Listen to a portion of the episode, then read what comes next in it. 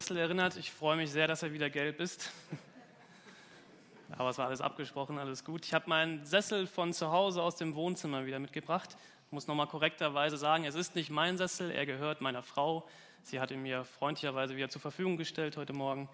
Und diesen Sessel ähm, nutze ich in der Tat jeden Morgen. Und ähm, vor ein paar Wochen begann ich mit diesem Sessel diese Predigtreihe einfach. Ähm, ein aufgeräumtes Leben. Und heute schließen wir diese Predigtreihe ab mit dieser Predigt hier heute. Und deswegen ähm, habe ich diesen Sessel wieder mitgebracht, weil ich noch einiges von diesem Sessel erzählen möchte.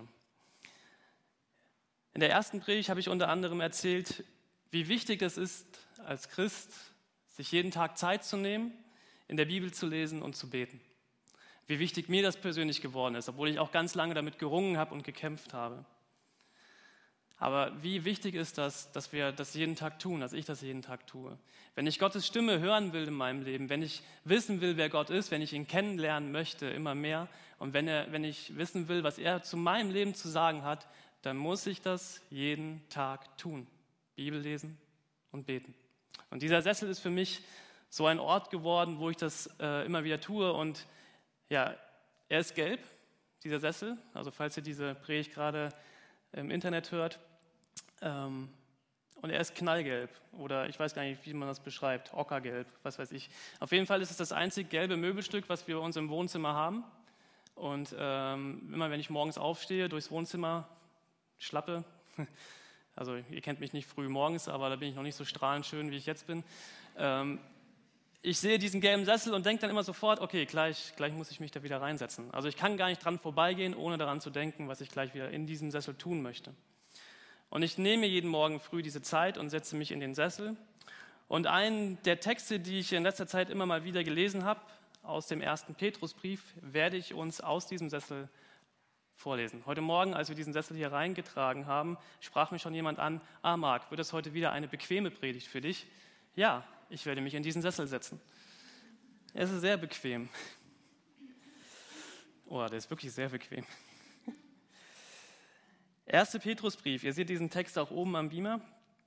1. Petrusbrief, Kapitel 1, Verse 21 bis Kapitel 2, Vers 3.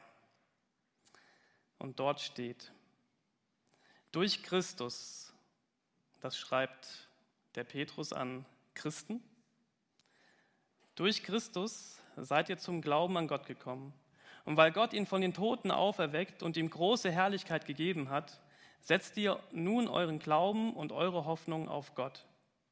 Jetzt könnt ihr einander aufrichtig lieben, denn ihr wurdet von eurer Schuld befreit, als ihr die Wahrheit Gottes angenommen habt. Deshalb sollt ihr euch wirklich von Herzen lieben euer neues Leben hat keinen vergänglichen, sondern ewigen Ursprung, nämlich das lebendige und ewig bestehende Wort Gottes. Der Prophet Jesaja hat gesagt, Menschen sind wie Gras, das verdorrt. Ihre Schönheit verblasst so schnell wie die Schönheit wilder Blumen. Und das Gras verdorrt und die Blumen verwelken. Aber das Wort des Herrn hat ewig Bestand. Und dieses Wort ist die Botschaft, die euch verkündigt wurde. Trennt euch deshalb von aller Bosheit und jeder Form von Betrug. Entscheidet euch gegen alle Heuchelei und Eifersucht und üble Nachrede. So wie ein Säugling nach Milch schreit, sollt ihr auch nach der reinen Milch, dem Wort Gottes, verlangen, die ihr benötigt, um im Glauben zu wachsen und das Ziel der Erlösung zu erreichen. Denn ihr habt erfahren, wie freundlich der Herr ist. Ich finde das einen sehr, sehr eindrücklichen Text und lese den gerne zu Hause nochmal nach. Petrusbrief, der erste. Und was ich an dieser Predigtreihe einfach so mochte und immer noch mag, ist, das hat Jürgen letzte Woche auch schon in seiner Predigt erwähnt, es geht uns bei dieser Predigtreihe nicht darum, dass wir irgendwie so ein ganz simples Leben führen wollen, so ein bequemes Leben. Das ist erst genau das Gegenteil. Es geht uns im Kern bei diesem einfachen Leben darum, dass wir, dass ich und dass wir als Menschen lernen, klar, wahr, echt und konzentriert zu leben und so einen Lebensstil zu haben und zu führen, so wie ihn Jesus uns vorgelebt hat. In meiner zweiten Predigt in dieser Reihe habe ich erwähnt, wie wichtig es ist, Diese Worte der Wahrheit, die Gott durch die Bibel zu uns spricht, zu uns allen Menschen. Diese reine Milch, wie Petrus das hier beschreibt. Immer wieder in unserem Leben Raum zu geben, das immer wieder in unser Herz sacken zu lassen und darüber nachzudenken. Und hat das was mit mir zu tun? Diese Worte, die Gott durch die Bibel zu mir spricht. Denk, darüber nach. Und das ist so wichtig. Und wir haben in den letzten Wochen so viel Gutes gehört. Wir haben so viele tolle Sätze hier vorne gehört, so viele schöne Bibeltexte gemeinsam gelesen. Und ähm, wenn ihr bei einigen Predigten nicht da wart, die könnt ihr alle nochmal im Internet auch nachhören, auf unserer Webseite. Vielleicht auch nochmal in der Reihenfolge, von vorne bis hinten. Und wir haben so viel reine Milch bekommen, wie Petrus das hier beschreibt. Aber vielleicht bist du wie du, äh, nein, vielleicht bist du wie du, vielleicht bist du du und nein, ich wollte sagen, vielleicht bist du wie ich. Und alles, was du dir nicht aufschreibst und nicht fest vornimmst, das vergisst du wieder. Und Montag geht die Schule wieder los oder die Uni oder der Job, das Familienleben. Und du vergisst das, was du dir nicht aufgeschrieben hast. Und du lebst einfach weiter. Und irgendwann kommst du in diesen Moment, wo du gesagt hast, ach stimmt, ja, ich wollte das ja eigentlich irgendwie anders machen. Und deswegen haben wir uns heute Morgen den Luxus erlaubt, dass wir die Highlights der letzten Predigten nochmal zusammenfassen und ihr werdet sie jetzt nochmal hören, nämlich von uns drei Predigern. Wir haben heute alle drei zusammen. Herzlich willkommen, Jonathan und Jürgen und Marc, das bin ich. Und äh, genau, jetzt seid ihr dran. Genau, bevor Marc das jetzt gleich abschließt, unsere Predigtreihe zur Erinnerung. Welche Themen haben wir uns eigentlich angeguckt gemeinsam? Wir haben am 7.2. begonnen. Normalerweise dauern unsere Predigtreihen gar nicht so lange wie diese, aber die hat uns so bewegt. Wir haben am 7.2. begonnen, energiegeladen, 14.2. Zeit, Kalender, Sorgen, Beziehungen, Finanzen, Berufung, Lebensphasen, mein Leitvers und heute 17.4. der Abschluss. Wir beide sagen noch jeweils ein paar Worte zu zwei dieser Predigten. Zum einen haben wir über Zeit und Kalender gesprochen. Vielleicht erinnert ihr euch an die nächste Folie, die ihr seht. Neben dem Kalender. Wie sehe mein Terminplan aus? Wie würde mein Terminplan aussehen, wenn Gott darüber bestimmen dürfte? Oder die Frage, was für ein Mensch möchte ich sein? Und diese Frage müssen wir beantworten. Was für ein Mensch möchte ich sein? Und das muss ich in meinen Terminkalender schreiben, um dann der Mensch zu werden, der ich sein könnte. Und unsere Terminkalender, haben wir damals gesagt, unsere Lebensplanung hat die größte Macht, unser Leben zu verändern, um zu den Menschen zu werden, zu denen Gott uns gerufen hat. Oder letzte Woche ging es um den Gedanken des Leitverses. Ich zeige noch einmal die Fragen. Es ging um diese Fragen, dass, dass Gott uns einen Bibelvers, einen Abschnitt für unser Leben schenken möchte, der eine ganz tiefe Bedeutung hat. Danke für viele Reaktionen, die ich von euch bekommen habe, von Leuten, die von ihrem Leitvers erzählt haben. Und es geht darum, welcher Vers aus der Bibel gibt Gott mir, damit ich mein Leben ganz besonders klar und einfach gestalten kann, damit ich kluge Entscheidungen treffe und das Ziel meines Lebens nicht aus dem Auge verliere. So ein Bibelvers, den Gott mir gibt, wenn ich mich darauf einlasse und Ja sage, hat ganz große Macht und Stärke, mein Leben zu verändern. Kraft, Macht und Stärke. Noch zwei andere Predigten, Jonathan? Genau. Eine Predigt hat mich sehr berührt, das war die Predigt von Jürgen, wo über Finanzen gesprochen wurde. Und ich fand das so schön, das Bild, was dort aufgegriffen wurde, dass es ein Viereck gibt, das sehen wir da oben. Und das ist dieser finanzielle Rahmen, der uns geschenkt wurde von Gott.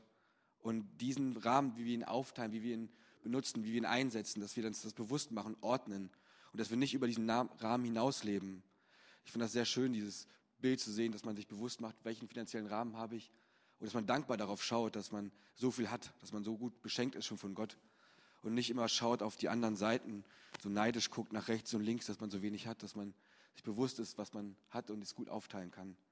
Und eine andere Predigt war über Beziehungen, dass man sich bewusst macht, wer sind meine Freunde, welche Freundschaften möchte ich investieren, dass man sich aufschreibt, bewusst aufschreibt, was sind meine Freundschaften, die ich investieren möchte, was sind Freundschaften, mit denen ich gemeinsam auf den Weg gehen möchte, gemeinsam den Weg mit Jesus beschreiten möchte und mich geistig weiterbringen möchten. Dass man sich bewusst macht, welche Freundschaften habe ich denn, welche Freundschaften sind mir wichtig und das bewusst aufschreiben und konkret werden lassen, Beziehungen pflegen, Leute ansprechen.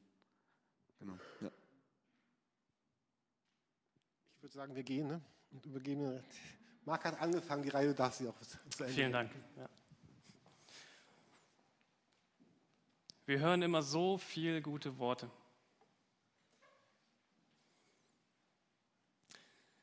Und wir hören sie und wie selten tun wir sie.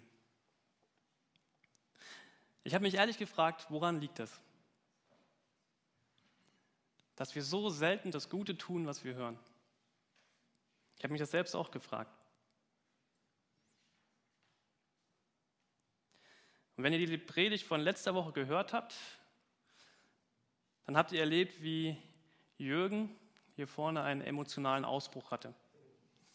Und er sagte auch, dass es eigentlich mein Job sei, hier vorne emotional zu werden. Und deswegen werde ich mich heute bemühen, mal sehr sachlich zu bleiben. Aber ich weiß, ich weiß nicht, ob ihr das weißt, aber ich weiß, wenn ich versuche klar zu sein, dann kann ich emotional für andere sehr anstrengend sein. Und deswegen bitte ich euch, alle Zuhörer, die nächsten Minuten einfach mal auszuhalten. Ich möchte auf einen ganz bestimmten Punkt hinaus. Okay, seid ihr bereit? Ganz ehrlich, manchmal ist der Job eines Pastors echt anstrengend. Richtig anstrengend. Ich arbeite nicht nur sonntags.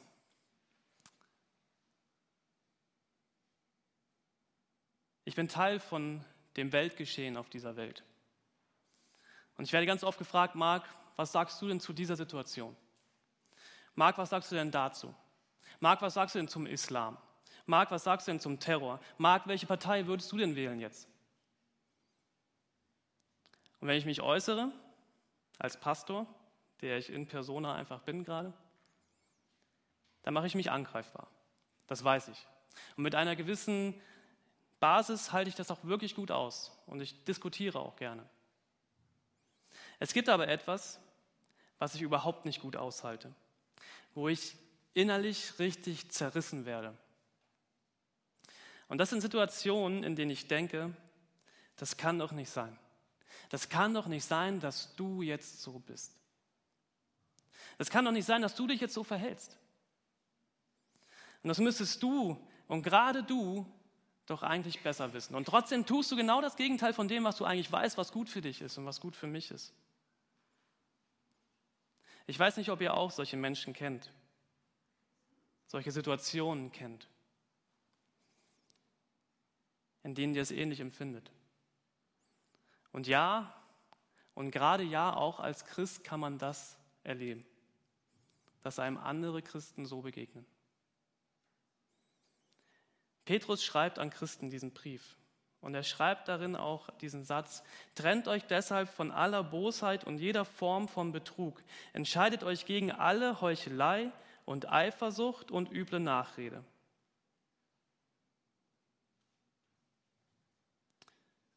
Es macht mich echt traurig, richtig traurig. Und Petrus anscheinend auch, wenn ich höre, wie Christen schlecht übereinander reden. Unwahrheiten und gefährliches Halbwissen, Gerüchte verbreiten, tratschen, meckern, unzufrieden sind, gemeine Sachen über andere Menschen sagen unzufrieden bei vielen anderen äußern, nur nicht bei denjenigen, denen es eigentlich betrifft. Und der sogar noch das Angebot macht, wenn ihr Fragen habt, kommt und fragt. Menschen, die eifersüchtig sind. Christen, die eifersüchtig sind. Christen, die bitter werden. Das enttäuscht mich so sehr. Und es zerreißt mich.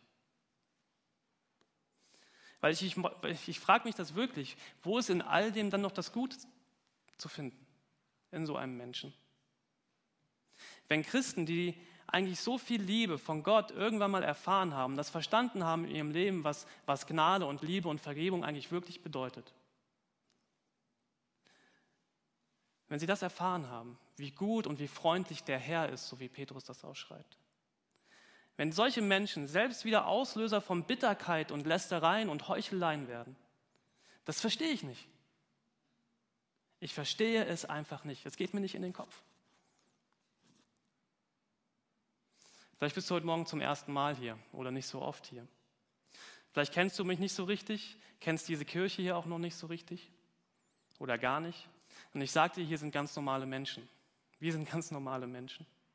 Und manchmal muss man ganz ernst etwas sagen. Und ich meine das nicht nur auf vier bezogen, sondern ich meine das auf alle Menschen und alle Christen bezogen.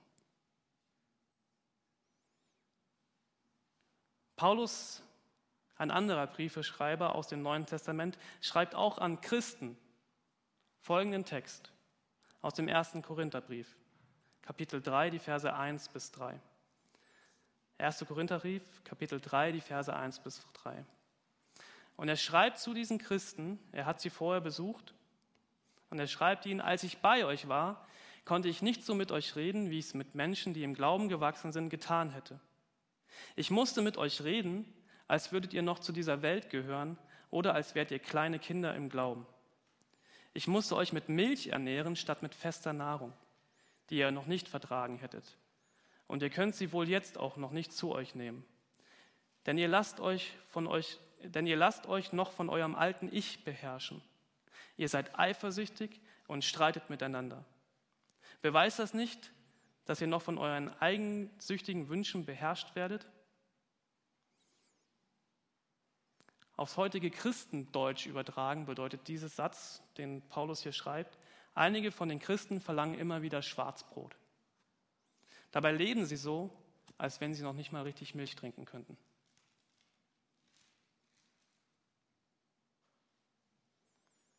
Was schrieb Petrus in diesem Text, den ich eben gelesen habe? Was will Gott uns mit seinen Worten der Milch einflößen? Liebe? Wenn du Bitterkeit, Unzufriedenheit, Lästereien und so weiter in deinem Leben hast, und wenn du nicht bereit bist, deinem Nächsten gegenüber in die Augen zu gucken und das miteinander zu klären, aber da stattdessen dann übereinander redest, schlecht, dann frage ich dich heute Morgen mal, was hast du eigentlich getrunken in all deinen letzten Jahren als Christ? Und dann merke ich, wie ich vor Enttäuschung und Unverständnis selbst in Gefahr komme, bitter zu werden. Und dann sitze ich wieder in diesem Sessel, morgens frühs. Und Gott spricht zu mir diese Worte der Wahrheit. 1. Petrusbrief, wieder, Kapitel 3, die Verse 8 bis 11. Seid barmherzig zueinander und demütig. Vergeltet Böses nicht mit Bösem. Werdet nicht zornig, wenn die Leute unfreundlich über euch reden, sondern wünscht ihnen Gutes und segnet sie. Denn, dann, denn genau das verlangt Gott von euch und er wird euch dafür segnen.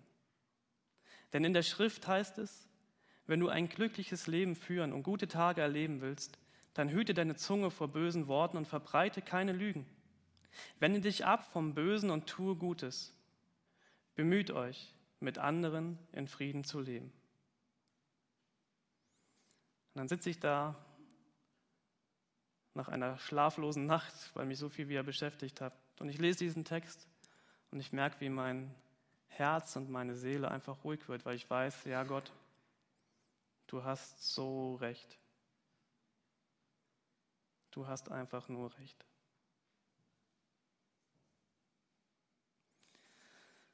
Okay. Und dennoch sehe ich es als meine Berufung, als meine Aufgabe, als meinen Job, auf diese Worte der Wahrheit immer wieder hinzuweisen. Wir hatten in den letzten Wochen die Predigtreihe einfach. Und wir können hier so viel reden und so viel erzählen und so viel predigen. Und manchmal machen wir uns das Leben gegenseitig nicht nur einfacher, sondern im Gegenteil viel schwerer. Das ist der Alltag. Seien wir mal ganz ehrlich.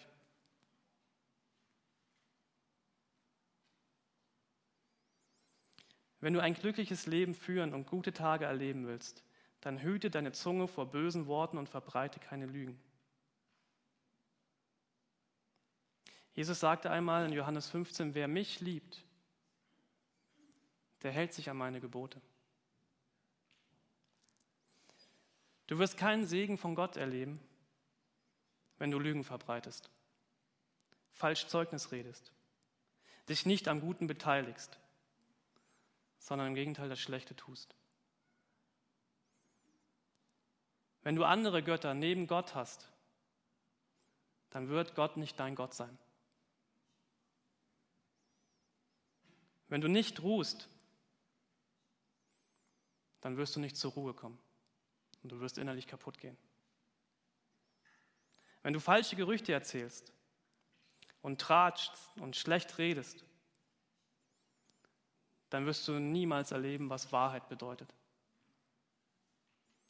Wenn du neidisch auf die Finanzen anderer bist, mit deinen Finanzen nicht gut umgehst, nicht gibst, aber immer nimmst und nimmst und nimmst und nimmst, dann wirst du niemals ein zufriedenes Leben führen.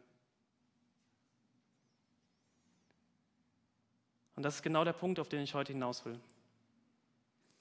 Wir alle, wir alle, wir Einzelnen, jeder von uns, egal wie lange du schon Christ bist oder auch noch nicht, wir brauchen alle immer wieder Vergebung. Immer wieder müssen wir es wagen zu sagen, ja, das habe ich einfach noch nicht hingekriegt. Wir brauchen alle immer wieder Vergebung, um wieder neu anfangen zu können. Ich weiß nicht, ob ihr Ostern gefeiert habt, Karfreitag hier wart. Karfreitag hat mich wieder so sehr getroffen, weil ich gemerkt habe, wie sehr ich auf diese Vergebung von Jesus angewiesen bin. Weil ich es einfach nicht hinbekomme alleine. Und dieser Nagel ist für mich zum Symbol geworden, dass Jesus sein Blut für uns vergossen hat, damit der Mensch Vergebung erfahren kann. Im ersten Petrusbrief steht, Kapitel 1, Verse 18 und 19. Denn ihr wisst, dass Gott euch nicht mit vergänglichen Werten wie Silber oder Gold losgekauft hat von eurem früheren Leben. Er bezahlte für euch mit dem kostbaren Blut von Jesus Christus, der rein und ohne Sünde zum Opferlamm Gottes wurde. Was bedeutet diese Vergebung, wenn ich die wirklich für mich annehme? Was bedeutet das? Das bedeutet, dass ich frei von etwas werde, frei von einem alten Leben, frei von etwas Altem, wo ich weiß, es geht nicht so weiter, das ist einfach schlecht und es ist nichts Gutes, sondern das verbreitet nur schlimme Sachen. Und ich bekomme diese Vergebung zugesprochen und kann etwas Neues anfangen, ohne schlechtes Gewissen.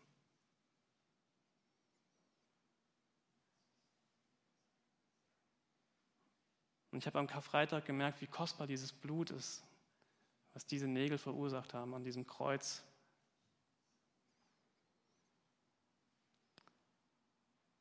Und wenn du merkst, da ist etwas in dir, das du loswerden musst, weil es einfach falsch und schlecht ist, dann ist es genau das, was dieses Blut von Jesus Christus, diese Vergebung einfach wegwaschen kann. Aber du musst etwas tun, innerlich. Du musst zu deinen Fehlern und deinen Schwächen stehen und sagen, ja, da habe ich wirklich Mist gebaut. Da habe ich die letzten Jahre auch einfach echt viel, viel Mist und schlimme Gerüchte und böse Sachen erzählt und einfach nicht ehrlich miteinander geredet.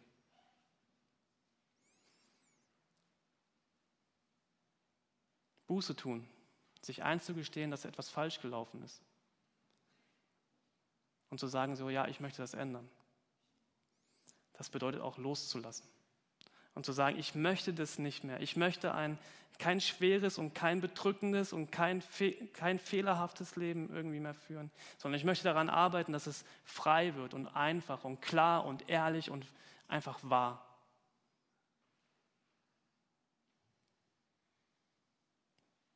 Vergebung anzunehmen bedeutet frei zu werden, loszulassen, etwas rauszulassen. Und ich bin absolut davon überzeugt, dass das genau der Schlüssel ist von einem einfachen Leben. Schlechte Sachen hinter sich zu lassen, bei Null anfangen zu können und sich neue Sachen anzueignen.